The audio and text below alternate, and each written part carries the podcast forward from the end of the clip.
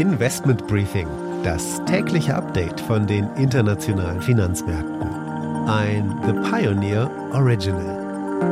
Am Freitag war zumindest die Stimmung gut. Übers Wochenende hört man von der chinesischen Notenbank, dass mehr Stimulus-Maßnahmen geplant sind und das ist tendenziell immer positiv für Aktien. Der BlackRock-Chef Larry Fink, der warnt indes vor den Folgen der hohen Nahrungsmittelpreise und sagt, dass das viel schlimmer sei als die momentane Energiekrise.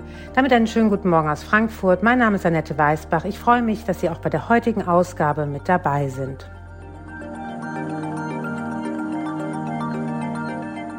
Der Blick auf die heutigen Themen. Deutschland droht eine Rezession. Ich habe mit dem Chefvolks für Deutschland der Deutschen Bank Research gesprochen, Stefan Schneider. Er warnt, dass ein Gasstopp und die Gaskrise ein Gamechanger für die Industrie sei. Wir blicken voraus auf die Woche. Die EZB wird die Zinsen das erste Mal seit elf Jahren erhöhen und die Berichtssaison, die startet auch in Deutschland. Anschließend geht's an die Wall Street, wo Anne Schwed auf die neue Handelswoche vorausblicken wird. Da schauen die Anleger vor allem auf neue Quartalszahlen. Besonders interessant werden weitere Bankenzahlen, aber auch die Zahlen von E-Auto-Hersteller Tesla.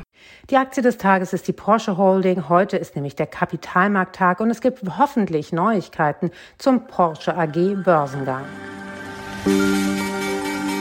Das sind die Themen heute. Die komplette Ausgabe hören Sie als Teil unserer Pionierfamilie. Damit unterstützen Sie unabhängigen, werbefreien Journalismus.